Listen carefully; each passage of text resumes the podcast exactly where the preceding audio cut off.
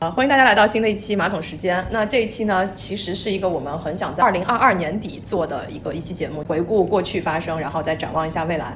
那因为二零二二年底，大家纷纷就体验了一下这个疫情的体感，所以 我们这个节目在十二月二十几号更了一期之后，就就大家至少我中招了，对吧？然后还有几位。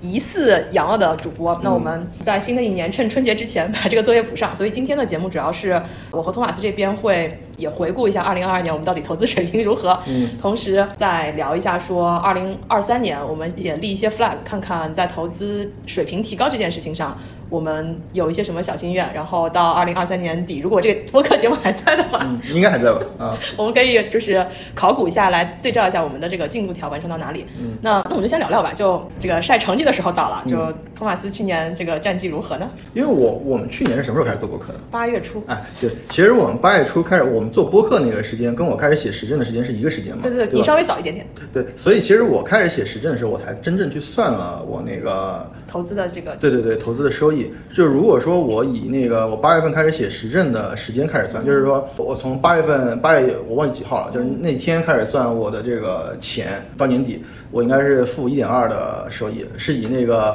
时间加权的啊，资金加权的那个，就是个人投资者的那个那个那个那个那个算法来算的。然后如果说我播到年头开始算的话，其实我年头根本没有投资。哦，那你就躲过了，就是三月份那一波。对对，其实那个一到三月份的那个投资我都没有那个，我都没有都没有进场。所以其实我我我之前是没有投资的。所以其实我我真的开始投资应该是从五月底，所以我也没有吃到四月份那波反弹。我的这个行情。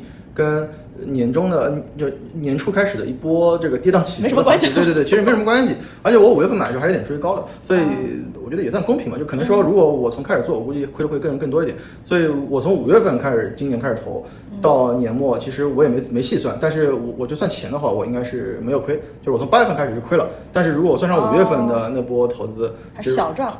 那已经非常好了，因为基本上我看二零二二年年底所有晒自己投资的，只要你基本上不是空仓，或者是你的仓位不是很轻的话，都是挨打的。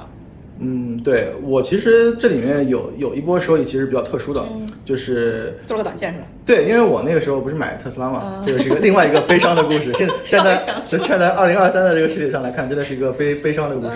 就是我那个时候要买特斯拉，所以我我我借了一笔钱，然后呢，因为我要借钱，他那个有优惠利率，所以他就直接给我放了。但我跟我那个买车的时间没匹配上，那我有资金错配的。对，那我这个钱我就晃了一段时间，我就想我这钱干嘛了？我就拿拿炒股了。我就想亏了就亏了，我就拿炒股了。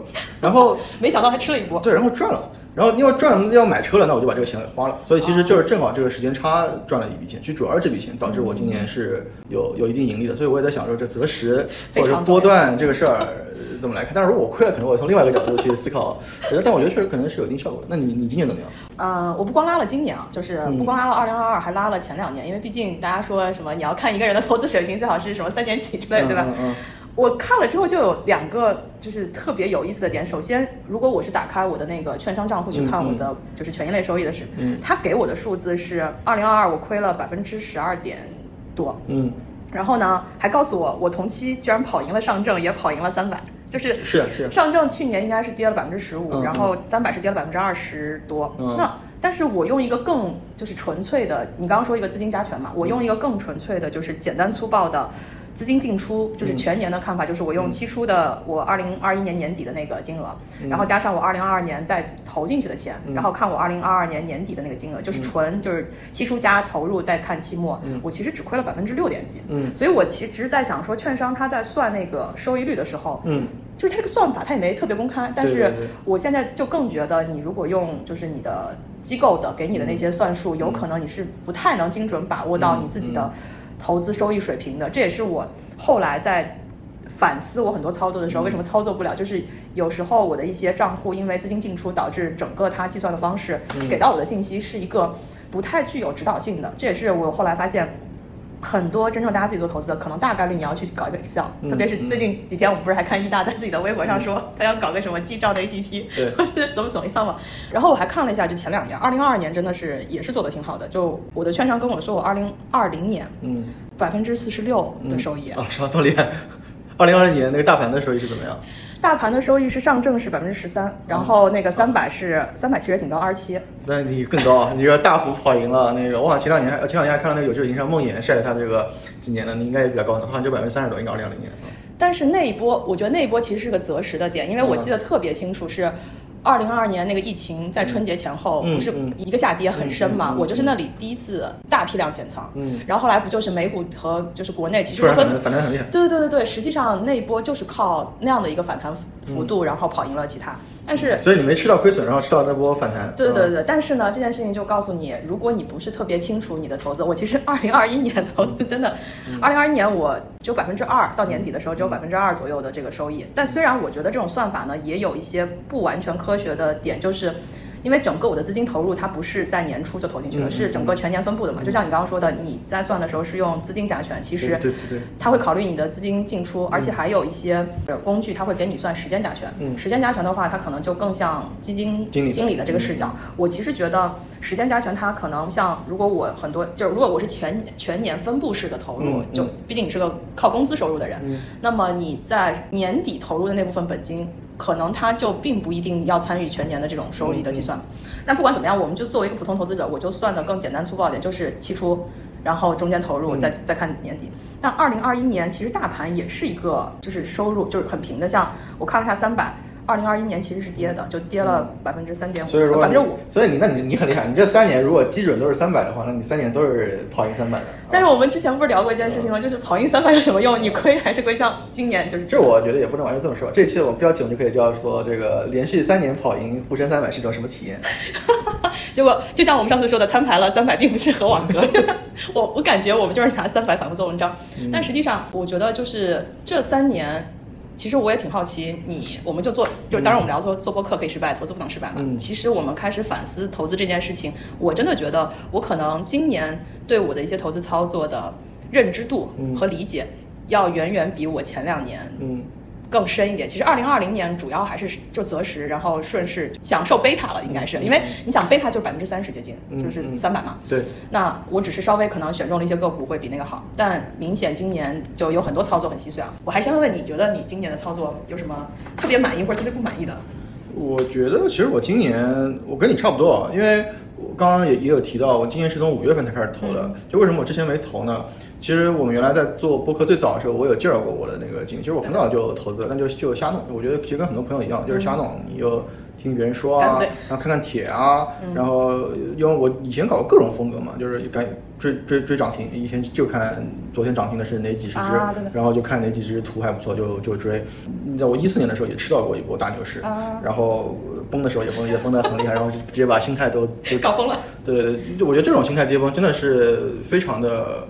刻骨铭心的，就是因为你当时还搞了杠杆嘛。对，因为那时候我我赚了钱，觉得很厉害，我就觉得炒股很容易，然后就又又借了一笔钱，然后那时候相对比现在来说收入就低不少嘛，已经过去七八年了嘛。那那个时候你我借了大概一倍的钱。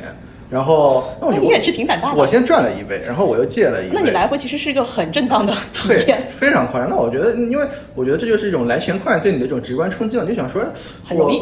对，非常简单。你炒一些概念，炒地图、自贸区，有的没的。这个什么，那个时候乐视还在呢，就很多那个基本上就是 PPT 商业，就是你只要写有 PPT 就能涨停，然后各种就挺容易的。但但我觉得就是说，你经过那个之后，你会觉得好像。呃，经过现实的暴击之后，你就觉得不是那样的。然后我当时有一段时间，后来就这段过了之后，我后来又重新投资了嘛。对对对。那我就很简单了，我那时候我就好好好上班了，好好搬砖，然后我就开始定投。我是定投到一八年底。对，然后我又有一些问题，对对，然后家里的问题，然后就把这个钱给出了。所以其实定投到。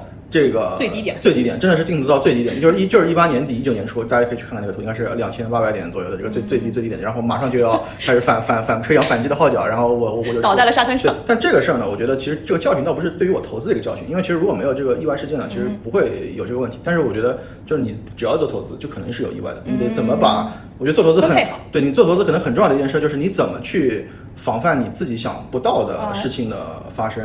那我后来就。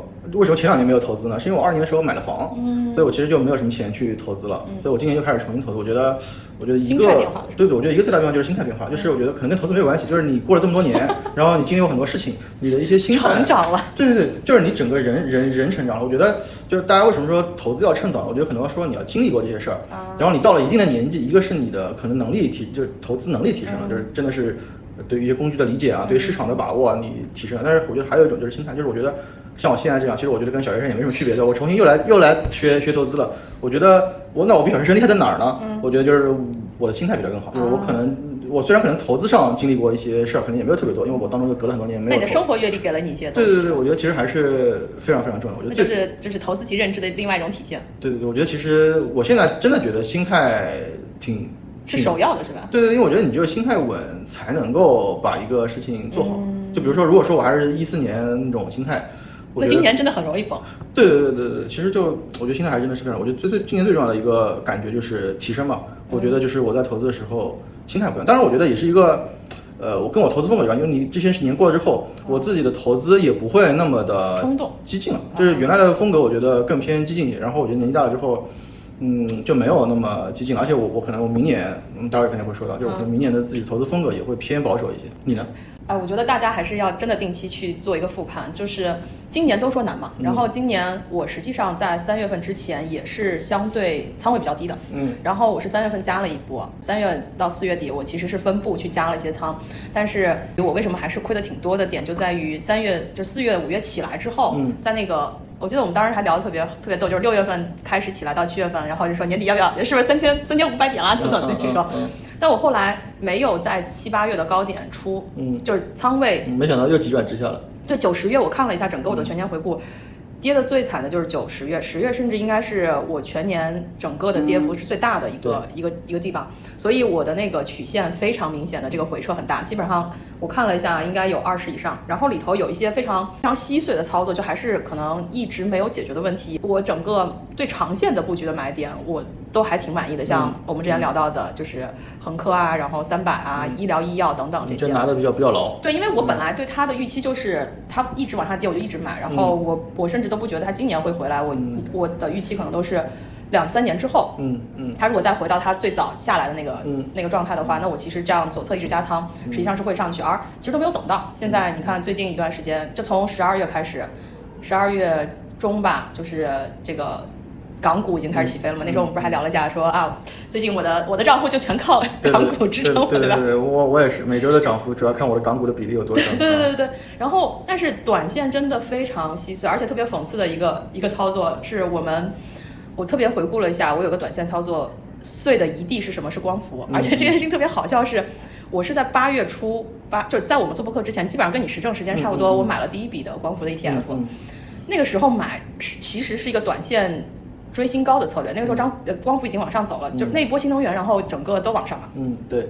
然后那波的思路，因为那个八月份应该是四月份反弹以来，就新能源那个光伏应该是最猛的。对对对对对，那个时候其实就是做强者更强的思路，就是你说那种新高思路。嗯。然后做那个的时候呢，我刚买完，它我应该是它稍微回调一点的时候买的，那那个时候就想说做一波短线。嗯。然后就碰到我们不是刚好就跟欧总聊那个光伏嘛，聊完之后我就有一种嗯，这个好像可以长线持有的。持有的感觉，就是因为你从大逻辑上来说，新能源我们都不说新能源车了，光伏其实是一个长期的电力相关的嘛。对对。然后我就改变了我的初衷，然后我就觉得好像可以多拿看，但实际上我那个时候根本没有去看估值，就是那个时候光伏的整个的估值已经很高，因为它一路上涨已经已经是高位了，我就应该坚持我当时的那个短线操作。这也是我们一直在聊交易体系里头，你在买之前的时候，你其实就应该定好你卖在多少价格。对对对。回顾看了一下，如果我在我们录完那个光伏那个节目，它其实我们我记得特别印象很深，是我们录完光伏拉了一波，那时候我们还说看是不是抓住了一个赛道，对吧？对对对。结果。我没出，对，它后来就下来了。嗯，如果那个时候出的话，我可能就大概两周时间不到就可以赚百分之八左右的收益。但是我那个时候就觉得这个行业可以嘛，赚个百分之就是十几二十这种就不应该出。结果现在它从最高点回落到年底，我看了一下，应该是百分之三十三吧。就这 就有一种你那种加杠杆上去之后又下来的感觉。对，不过。说到短线啊，我也想补充一下我的那个想法，就是说我真的觉得，如果要去抓短线的这种就是趋势机会啊，我觉得其实买个股比买 ETF 要更好，因为那个个股？个股的弹性比那个，就比如说，如果你是一个百分之十的短期目标的话，对对对，可能个股很快就达到了，就是个股一天就能达到，但是短就是如果 ETF 的话，就需要两天，因为对对对，光伏在我的所有的标的里应该是就光伏 ETF 啊，已经是弹性最好的，它这个弹性实在太强了，就是别的 ETF 是没有这么大的波动的，对吧？弹弹性太好了，但是它虽然弹性已经足够好，但是比个股弹性还是差一点，所以我感觉就是呃，短线机会。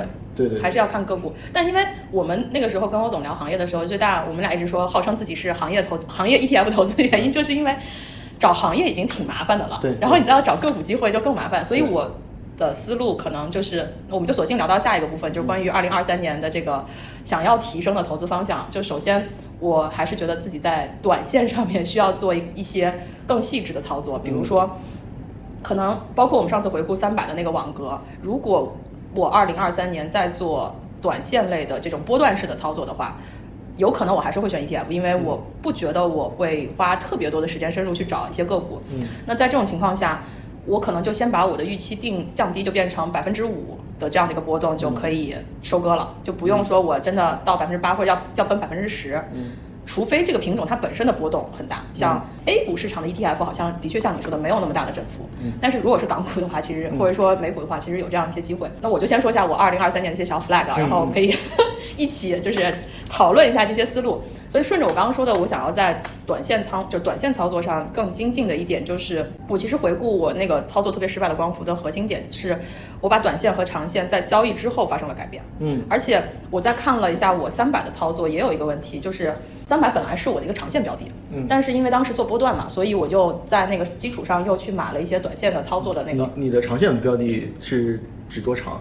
两年到三年以上。两年到三年。对对对。什么三到五年之上那个？但是短线就很短了，就是可以短到一天。对对对，就是可能周内。然后因为如果我是在长线的标的上面叠加短线，我甚至可以做 T 加零嘛，因为我是有个底仓在那里的。但是我后来就发现，原本想的很美好的 T 加零，我基本上没有实现过，是因为这就回到一个记账的问题。我先说结论，我二零二三年想要做的第一件事情就是把我的长线账户和短线账户分分开，哪怕我都有同一个标的，我甚至觉得我还是要把账户分开。原因就是我在我的长线标的的。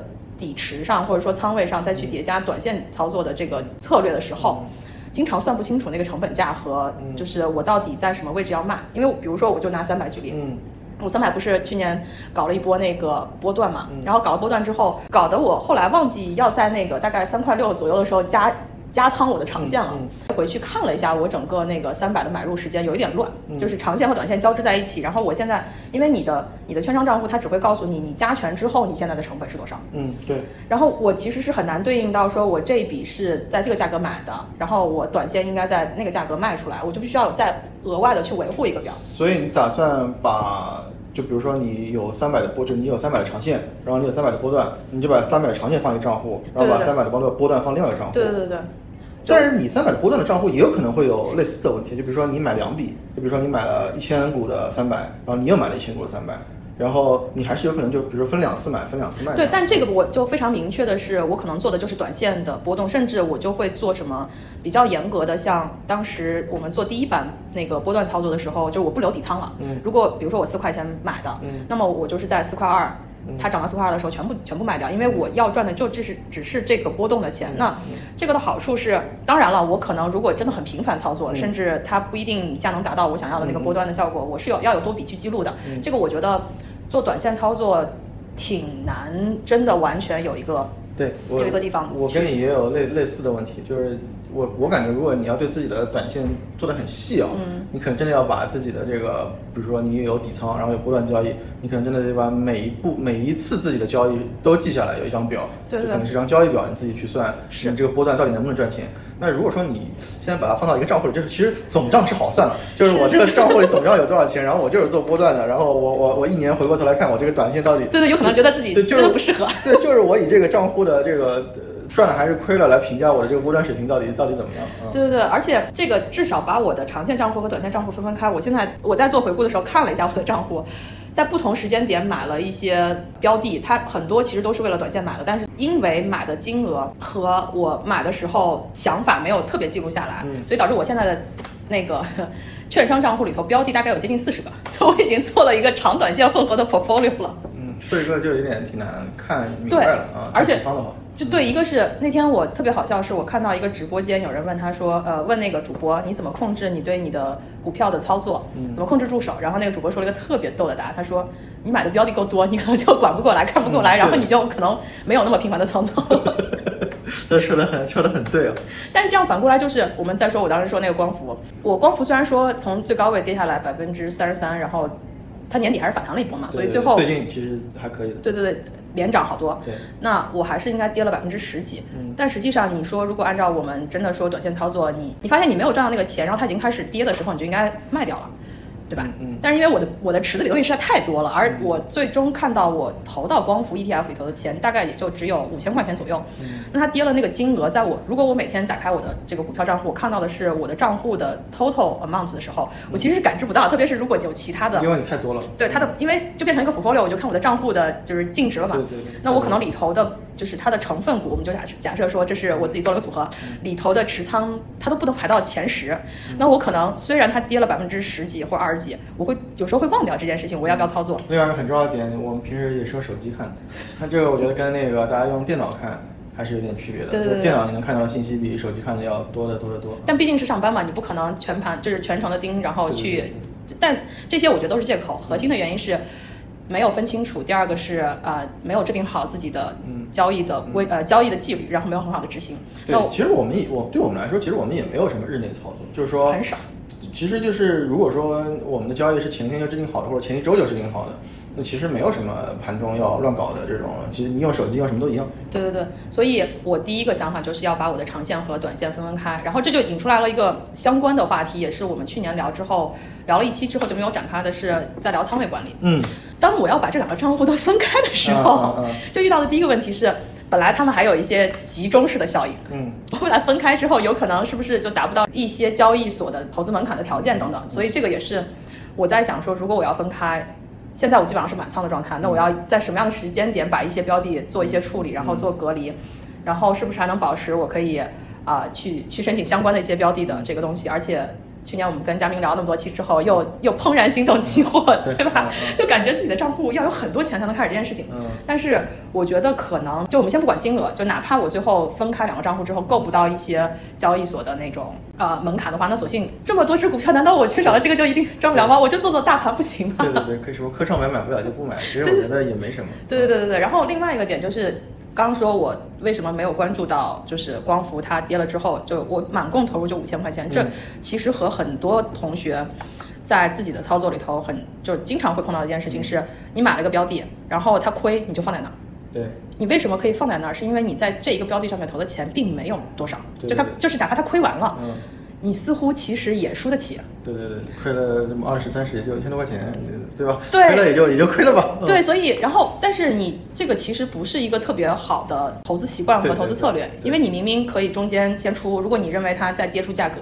跌出价值，你可以再买嘛？对。但这个对人的要求其实挺高的啊，这就是回到我想要做的第二件事情是，可能在二零二三年，我想要把一个关于仓位和筹码的这个，应该说单位值这个框架定下来。原因是什么？就是你只有投入一定的金额，你才会重视它。这是第一点。第二个是机会就是是有限的。嗯。那你碰到这种机会，包括我们之前说我买券商，然后涨停板是吧？抓了。嗯。但我也没有什么心中毫无波澜，对吧？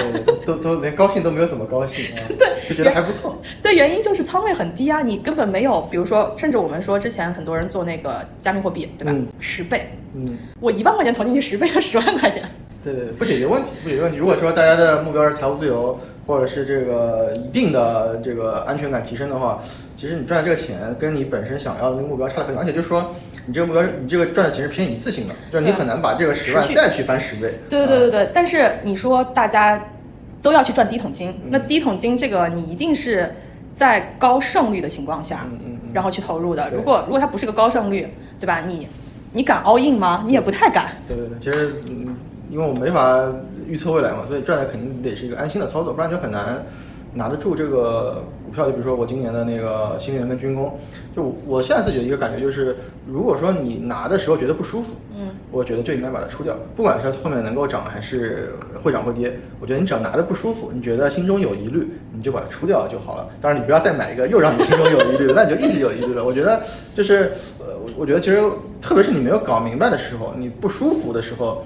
我感觉是不应该持仓，不要，我觉得没有必要去看，呃，大家所谓那些体系啊，什么价值啊，还是技术啊，我觉得都不重要，就只要你你觉得拿的不舒服了，不管你是亏了还是赚了，你就把它卖就好了。然后你在想明白的时候，当然你别一直在这个里面，那你就完蛋了，你一直很难 受，没有办法下手。对，你这一直很难受，那就那就不对了。我觉得你想明白了再来买就好了，不然我觉得整个的投资体验。会很差，我觉得毕竟大家赚钱是为了生活嘛，不是说我赚钱为了焦虑是吧？我没有人赚钱是为了更焦虑是吧？而且生活难道工作难道不让你不够焦虑吗？对，而且你你这个过程中你还没赚钱你就焦虑了是吧？就是你在这个赚钱这个路上很焦虑，那我觉得就失去了它的意义。对对对，很就很难受，因为你最终假设我们最终能够达到目标，你财富自由了，那你之后还是会投资，那你不可能说哎我财富自由了，我还每天活着很焦虑，那你为了什么呢？我觉得这个对对对，我觉得这肯定说你不管怎么买。而且我觉得你也可能买的是不对的，或者你这个思路是不对的，但至少你当下觉得是这个是对的，我是笃定的。我觉得这个就这样，拿个十天或者拿个什么一年或者怎么样，我都是笃定的。那你如果看法改变了，你就把它卖掉就可以了。那我觉得就不要就持有的很纠结，那我觉得你就不要持有了。这个我觉得可能是我今年我觉得也是一个很重要的一个反反反思的点。嗯，所以反过来就是说，在仓位这件事情上，特别是我我们刚刚说到的这个筹码，也是很大一个点，就关于本金，特别是。如果我回想来说，那个三年回顾，我特别在二零二二年底的时候看到有一些博主也挺逗，他就说：“你们有去看一下自己的家庭净资产有没有增长吗？”嗯，就是除了我们看收益率啊，对吧？然后他说的是，嗯，这个博主也挺会安慰人的，他是这样说：“他说，如果你的净资产没有增长，那说明呢，你房子的这个就是你投资在房产和权益类上面的比重是非常多的。嗯，因为整个二二二年对很多投资人来说都非常难嘛。他说。那如果你的家庭净资产是增值的，嗯，就说明呢，要么你就是在权益类上投的比较，就在风险的投资产品上比较少，要么就是你的收入还是主要靠工资收入，就感觉他也没有表扬到谁，对吧？但是好像都都拍了拍你，鼓励了你一下。就我看了一下，我其实这三年，我们不说跑赢市场，跑赢市场，但核心我的资产总值肯定是增加的，但这个其实还是来自于收入的储蓄。对对对对对，所以实际上所有的投资最后。就我们刚刚说的嘛，你你有十万和你有一百万，然后你都碰到了一个。翻十倍的机会带来的效果是差很多的，所以大部分的投资也好，理财也好，都会建议大家在提升自己投资能力的情况下，你还要去更多的关注你的本金的增加，特别是年轻的朋友，对吧？就是我相信小宇宙大部分的客群都是跟我们一样，甚至比我们年轻十岁以上的这样的朋友。有很多大学生。对对对对对，那你提升自己投资能力固然重要，就像我们说的择时择股的这些能力，但你更大的一部分精力是你要想办法把你的本金的这个这个池子变大，才有机会。因为我觉得投资。这个事儿，能你的目标其实追追求的是一个确定性，就是你找的是最确定的机会，然后去投出去。那储蓄是最确定的事，就是你连储蓄，就是你连储蓄都确定不了，你怎么去找确定性的机会？因为我觉得储储蓄对于个人来说是一个最容易确定的事儿。你每个月能存多少钱？我不说你要存非常非常多，就是如果你定了一个目标，按理说是一个合理的目标，你就是能够一定实现的，就不会说我我实现不了，因为我因为我这个月又乱搞了，又怎么怎么着，又花多了。这这个我觉得是一个。就是如果你储蓄第一课都没有过关，对你储蓄都没有储蓄好的话，我觉得你可能很难有一个好的投投资纪律，所以你得做不好投资。但是我觉得大家可能到了一定年龄和一定收入之后，这个应该说月光这件事情可能没有，但是我自己感觉，其实每一个非月光的人在自己的储蓄率上还是有一些空间可以去，甚至比如说你储蓄做得好，你甚至都跑赢了你的收益率这种方式，对吧？这很有可能，因为对对个人来说，其实有意义的是你到底有多少钱。到底是赚来的还是存下来的？我觉得其实都是那么回事，都是你的钱，都是你的钱。不要分它的来源，对吧？对对对。都是你的钱这个这个事情直接导致的另外一点就是，你可以有一个比较明确，你投资之后你可以再加仓的能力。嗯。因为我们去年二零二二年遇到的一个最大的，就其实你看市场上宏观上面。遇到流动性问题，个人也会有。对对，就是我我们基本我基本上是在二零二二年三月那波下跌之前，没就仓位不是很重，但是我加加加加到年底已经是很很高仓位了。我现在基本上满仓的状态下，都说二零二二年资产已经非常低价值了，就是一个一个洼地，对吧？是特别九十月，如果你没有来得及出，那你基本上你还有没有机会？就你的子弹还有没有办法再继续打进去？你是不是可以在一个持续性的战斗中保持活下去？这件事情。就来自于你的资产规划，一个是你场外有多少钱，嗯，第二个是大家都是工薪嘛，那你其实最大的一个流动性来自于你每个月能储蓄掉多少。嗯，那这个就给你来的是你不用挪动其他的场外资金，或者你在一些固定收益上的东西，而能达到加仓买到一个更便宜的这个这个资产。嗯这个其实可能是我想在二零二三年把这个框架理得更清楚一些，就是就像你说的，让自己更舒服，是你有多少仓位，你就是就是在你的资产里头，你有多少的比例是做固收类，甚至我之前你不是还分享那个什么三十年长期配置的一个方式，对于一般人来说，我怎么样能达到一个现金流收入嘛？嗯在他那个里头有很大比例其实是银行存款。对，那他给到的用户就是这是一个安全垫，我们都不讨论说它是不是什么备用金乱七八糟的，但是这个就是你的底。对，然后之后你可以再去所谓的提升你的收益率去做一些权益，而他那个方式可能更更稳健和保守。他买的权益类的投资是基本上是那个股息分红的这种方式嘛对对，他就是找了一个比。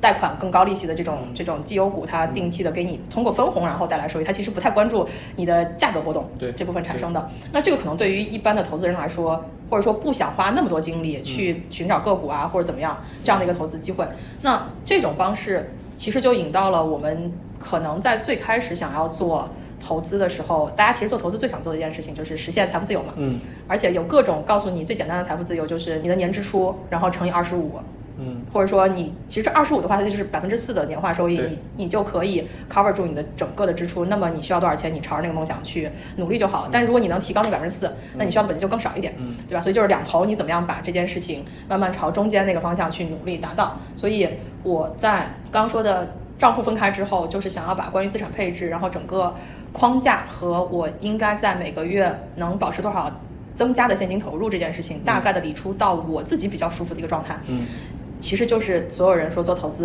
就你刚刚说的嘛，投资你是你投资是为了让自己生活更舒适和更安心，嗯对你一定要找到这个仓位适合你，不管你是满仓干，嗯还是你。就是像一大那种保守的什么百分之二十、百分之四十、百分之六十这种，是因为你知道这种是让你比较舒服的。我可能二零二三年想大概在这个地方找到一些自己的方向吧。然后另外一个就是可能是提高操作层面的，宏观真的是差。嗯就我们其实讲投资里头的择时的话，它就是宏观经济的这些政策也好，新闻也好，实际上是要去了解的。我们刚说短线，我想要去提升一下，一定会跟宏观有一些关系，那就是提高自己的择时能力这部分。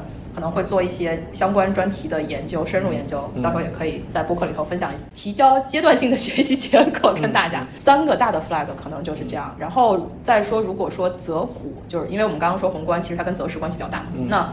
择时我总的来说感觉难度系数比较高，所以也不敢定太高的目标，对吧？嗯而且如果我整体来说是想走资产配置，用指数和 ETF 来做投资的话，我也不用太关心像欧总上次讲的那种政策的具体行业。对的，那我就先把宏观经济这件事情搞搞清楚，包括周期。我觉得现在你再进一步深化自己的投资能力，你不懂这些，或者是不理解周期，就是周期对经济投资的影响，CPI、利息、嗯汇率等等，嗯基本上下一步你再往上提升有点难。对然后如果说择股的话，或者说选择标的。我觉得，如果把前面三件事情做完，已经没有什么空间和时间了。对，到时候看看吧，毕竟我们还有两个大腿，对吧？他们可能可以给到我一些 帮助，让我在这个过程中，呃，有一些提升。对我差不多是这种，就是立三个大的 flag，嗯然后看看你，就是交换一下心得。对我，我觉得你刚刚说那个资产配置这个事儿，其实包括你刚刚说的那种股息分红的股票，我在一四年炒股的时候，呃，也算是我第一，也算是我第一次很认真炒炒股。啊那个时候我是完全不看这种股票，我以前也是逛雪球嘛，那时候啊已经逛雪球了。我只要看到那种那这种我是不会关注的，什么分红，分红跟我分红跟我什么关系？一年也就最多分两次，什么茅台有个特别分红，也也分不了多少钱。我想说我我我要这钱干嘛呀？我不需要，我需要的是股价上涨，这不这个超额收益对，这跟我没有任何的关系。嗯一股每股分我几块钱，分我一块多钱几毛钱，有啥用呀？我觉得一点用都没有。我太年轻那个时候，对，那个时候其实根本不了解，就是我我觉得也不是不了解吧，应该说没有接受所谓的慢慢变富这个事情。啊，就是想一夜暴富。对，其实你在年轻的时候炒股的，不也不一定年轻，或者你有有些年大人也也是这样，这个年年纪其实没有什么关系。嗯就是我觉得你赚的慢，资产增值的慢，也是一些人焦虑的点。啊就是他不仅要赚，他还要赚的有效率。我觉得这个，我觉得就是没有接受一个慢慢变富的逻辑。但我觉得就是因为啊现在社会太卷了，你就看基金经理成天排名，每年都排名，对吧？对对就导致大家投资都很焦虑。对，所以我觉得就是如果说你现在有一些人还是削尖脑袋想要说，我怎么能够赚得很快，什么一年翻一倍，两年再翻一倍，这样这这样想的话，我觉得可能还是去炒什么数字货币什么的，可能更合适。我觉得就是去澳门比较好。对，我就觉得就是可能要你要找更大的机会去，而且你你又敢 all in 这个东西，你不 all in 也没用，对吧？你就拿自己百分之一的资产、十分之一的资产去弄，你得弄到什么时候？你得 all in 才可以。我们其实聊的还是已经在一个接受慢慢变富的这么一个逻辑上，说我怎么能够更合适的多赚一点。我怎么能够比较聪明的多赚一点？就是我们都是从这个思路来说。我就提第一点就是，我觉得就刚刚你你聊到了，就是你怎么分配你的时间的问题。因为大家都是上班，对吧？其实有，我觉得可能很多听众如果刚工作的话。可能刚工作，我觉得可能工作更忙。对对，你有太多事情要。对你老板肯定跟了很多，给你很多事儿，然后你可能工作上还有一些要投资自己。对，你要上上升地方，你你你这个时间怎么分配？我这样说，感觉我已经躺平了。我们也是一样，我们也经常加班，对，我们现在也是加班的在录这个播客。其实也是同样的问题，就是你怎么把时间有效的分配在这个上。其实我我去年刚开始的时候，我是想抄作业的。其实我觉得抄作业是很多人想要做的事儿。就是为什么现在基民这么多？包括我我的那个组合里面也有也有基民组合。就是想想偷偷懒，就想想想尽量的能够省事儿的去赚这个钱。就想我现在分的几个，一个就是易大的长影抄作业是吧？就直接给他，还有就是有具有型的那个长钱，对吧？也是给他观察一下。但因为其实你想，他们的理念也都是一样的，就是你应该相信理性，不应该相信他们。所以我我都是分散投，投一点这个，投一点那个，到时候再观察观察效果，对吧？赛马是吗？对，毕竟他们对于市场的投资说，你们得看我们几年呢？谁知道你你谁知道你到底行不行呢？对吧？说。说不定是一个道貌岸然的人，也不好说的。我但我觉得是不会，我因为我都买了嘛，肯定他们不会了。有知有情也在宣传一个概念，是你不应该百分百相信任何人，包括他们自己，对吧？你每个人就应该相信你自己的独立判断。你买了别别，你亏了别怪别人，你赚了赚了可以感谢他们，是吧？但是我觉得这是种免责的感觉。但是我觉得赚了最主要还是你自己厉害，就是你选择了相信应该相信的人。对，我觉得所以其实每个赚了钱的人，不管你是抄作业，你还是怎么，关键是你就想，如果你真抄作业，你敢百分百 all in 某一个人吗？那也是你相信了这个，还是有自己的判断里头。对对对对对，所以再说回我这个类别里面，还有就是我自己组的一个基金组合，买了一些有的没的的。就是从另外一个角度去证明你选基的能力，对吧？对，我想说，就是如果说我选基可以，那我是不是就没有必要这么费劲的去选个股了？是吧？对，所以我也做了一个这样的组合，然后我最后又搞了一个保底的美股投资、美股定投的，对吧？巴菲特，巴菲特是吧？我觉得如果万一这些人都不行，我靠，我不能都亏了吧？还是呢，可以相信老巴。对，巴菲特说定投标普，但我也去定投了纳指？我觉得标普是不是赚的有点少了？是不是？就你真的就是之前说的抄作业里头还有自己的一些小心思，觉得学霸这样做，对，就跟我平时做饭一样，喜欢加一点自己的小心思，然后往往。完蛋，非常容易翻车。但我我觉得就是，就我一个承担一些风险。对对对，然后另外一趴就是我自己做的这个所谓的价值投资组合。你为什么说的时候这么心虚呢？价值投资我觉得不是不算是一个好词，但我觉得我算是一个价值投资者。但但因为我觉得现在价值投资者这个这个分类啊，或者说说法就非常非常多。然后我最近也看了非常多的。号称自己是价值投资者的派系，对对对，其实我们之前也有聊到价值投资者，我觉得可能是有那个幸存者偏差的，就看你这些人你怎么去定义这些人。所以在我的价值投资实践里，我是没有去采用这种方式，就是集中式持股的方式。其实我这人做事很很喜欢走中中间道路，就是这儿各各占点？对，这有一点，那有一点，然后但我觉得这可能不一定是个好事儿，因为因为你可能就放弃了它的优点中的这种对闪光点，可能就是两边都没。沾上，沾上，然后都是一些坏的结果。当然，也有可能两边都沾上是一个好的结果，但不好说。我觉得这可能就得实践来验证。所以我现在思路是什么样？其实我原来是想搞集中式持股的，后来想想也不行，太危险了，就是水平太菜。你一上来就搞，你搞集中式持股，我觉得不合适。所以我的中间路线是什么呢？后来我也想过做那个低估分散的。低估分散我觉得也不太行，我觉得那个低估的那些标的，可能很久它都涨不回去。对，我觉得真的是非常奇怪。所以我现在的这个这个终极策略，对，是分散还是要分散，就是慢慢的分散，然后先买一些我能看得懂。因为我们看一个人策略的时候，你要看他的这个策略背后的思想是什么。其实低估分散的这个逻辑是什么呢？是说它向下的空间有限。向上对向上的空间比较多，那这样的话你就有一个更安全的安全边际，所以它的胜率可能会高一些。对，我觉得低估分散的这种逻辑呢，是找多重安全边际。分散本身就是一个安全边际了，然后他又去找低估，那就是又有了一层。他他把多层安全边际叠加之后，就力求自己能够不挂，然后再找。反转的机会，我在雪球上关注了很多这样的人。我现在 关注的最多的人就是搞低估分散的。但是每个搞低估分散的人呢，又有自己的一些东西。其实其实其实投资这个事儿，你即使抄作业，你抄你抄到最后还是自己的作业，因为你没有办法百分百的，因为我看很多人，他们即使抄这个作业，抄那个作业，抄到后来都是自己的作业，因为他会有一些自己的东西在里面，包括买卖点不懂啊、比例不同啊等等的这种不同，都因为都是你的个人的判断，最后都是你按下那个交易键的。对的，所以其实我的我我现在的中心就是说我还是会尽量的分散，在这个分散过程中呢，我去找一些我能相对看得懂的标的，因为你想，我感觉如果以巴菲特那种标准来定的话，我可能这辈子都买不了股票，就是我一直都没看懂，我还是没看懂，我还是没看懂，可能到我到他那个年纪，我还是没有看懂。不，你可能得先全职去干这件事情。对你，我觉得就买不了，所以我觉得还是先上车，先上车，就是买一些我觉得能上车的。标的，然后你再慢慢的观察，低估分散的一个逻辑呢，它其实赚的不是，因为价值投资说的是赚企业成长的钱嘛，它虽然也价值但，它其实赚的不是企业成长的钱，它赚的是波动的钱，因为它知道不管是 A 股还是港股，其实股票都会有波动，而且这种方式可能更适合 A 股市场，因为 A 股市场基本上，我们假设不说未来整个大体的风格变化，但 A 股已经基本上被定性是一个。震荡就波动比较大的市场了。对对对对，所以它其实是说我有了这个波动之后，我赚的是那个估值往上的钱。然后你有估值波动之后，你就卖了，卖了之后你再去换。对对，在 A 股可能就是止盈这件事情，就我们也一直聊嘛，是很重要的一个操作，非常影响你最后的这个投资收益情况。对的，所以这个其实就是我明年我今年已经是今年了，最我觉得我是花最多时间干的一件事，一个就是找标的，一个是能够尽量的分散持股，然后怎么找到。就是怎么去换股的时间，就是因为比如说，如果我是价值投资，我是看这个它的这个估值去给它一个定性的一个市值应该是多少到多少，我在多少时候应该卖，多少时候应该买，多少时候应该加仓，加仓到多少比例是合适的，可能是这样。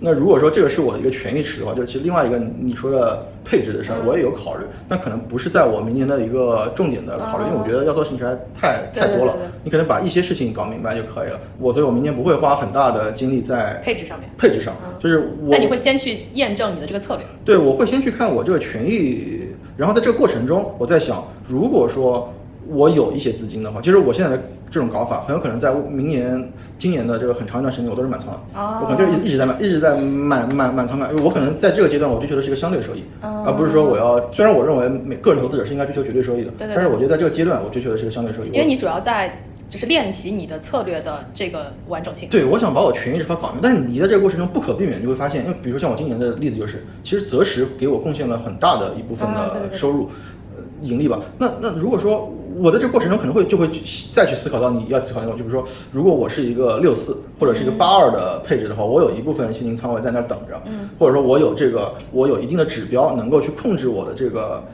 权益仓位跟我现金仓位或者或者是固收类的固收类的这个仓位比例的话，可能会收益更好。但我觉得我可能现在不会去关注这一点。对对对，可能是比较比较比较弱的。另外嘛，就是这一趴以外，可能就是找一些我觉得就是对择时有帮助的东西。对，就是一些数据指标，因为我我我觉得就是我们现在这个环境，就是你能看到的信息特别多，就是你可能看到这个美联储这个信息那个信息，然后央行这个信息那个信息，你得知道这些信息从哪儿来的，它的这个背景是什么，然后它的一个标准是什么。你这比如这周又公布社融了，那社融好不好？那它好不好？环比同比，它到底是在一个什么背景下发生了一个什么故事？为什么有的降，有的时候这个社融降了，反而股票会涨？为什么有的时候？它可能不是个单一的对应关系，但是你能大概知道，呃，它影响了什么？对，其实我觉得你对这个整个盘的盘子的逻辑理解的越来越好了，就其实就是你也是你要做那个事儿，就是你你大概就有一个更好的胜率去把握做那个事儿。所以我觉得明年、今年、今年就是春节还没过，我们还可以说明年。对，就是我觉得要去找一些呃指标。其实我我我最近在看电力行业的一些东西，然后我就会发现，其实统计局上面有很多数据，是是是，你都能找到你发电量啊、用电量啊，然后你的这个里面火电有多少、水电有多少、光伏发电有多少。风力发电有多少，其实上面都有。其实有很多这种现成的数据网站，我觉得可能今年要花挺多的时间在这个事情上找一些好的指标信源。然后你看到这个数据出来的时候，你能或者说我能，我就如果之后能够很熟的话，我可能我就能第一时间找到这些信源。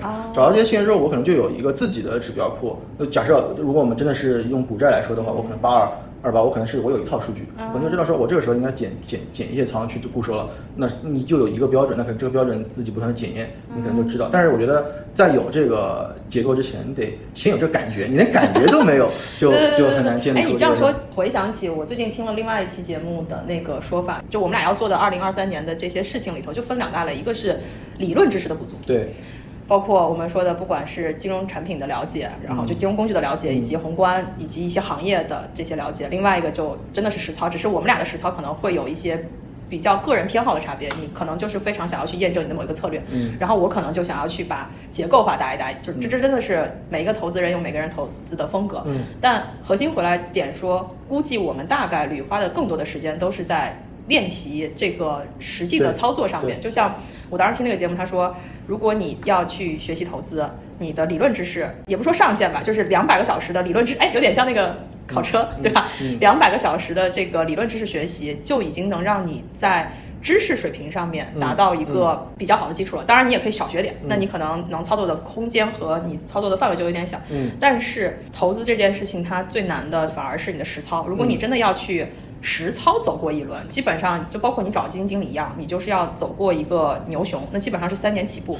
对，因为我觉得你只要自己下场投资，或者说你也不用下场投资，你就自己很你买基金也算下场投资了。对对，你模拟这个事儿的话，你会发现这个过程中有一些你学到的知识可能是有矛盾的。嗯，这那你个是模糊的。对，你怎么去解决这里面的一些矛盾？就是就是你的体系的问题，就是你的体系如果能够把你每次能够碰到的所有的问题，都变成一个自洽的体系的话，那就是一个好的体系。就是首先你坚信这个体系，嗯。它即使跌了你也觉得没问题，然后跌得多你也觉得没问题，你觉得它总会回来的。那你首先你的心态就会很好，你不会担心说这个东西出有有什么问题。腰斩再腰斩。对，然后你知道每出现什么问题的时候，你应该做什么操作，嗯。就是其实就是很多人说的什么不预测只应对嘛。那你每个出现的问题，你都有应对的方案。那如果你有了这么一套东西，那其实你你就怎碰到什么市场都没关系。当然，这个体系是就要股市变成提款机是吧？对对，当然这个体系可能你是要不断的进化的，但是你得把就如果说那两百两两百个小时的知识，你自己融入到自己的体系里，就是你在实践过程中你会发现一些矛盾的点，你能不断的把它化解掉，或者说有矛盾的话，你的体系里是有一个，如果是 A、B 两个选择，你就能很清楚的选 A 还是选 B，呃那你就能解决这些问题。我觉得，实际上，我们看到我们关注的这些博主，也基本上是用了少则三到五年，嗯然后多则像欧总自己也说嘛，他的投资体系其实是他花了接近十年的时间去去摸索出来，包括他有指标。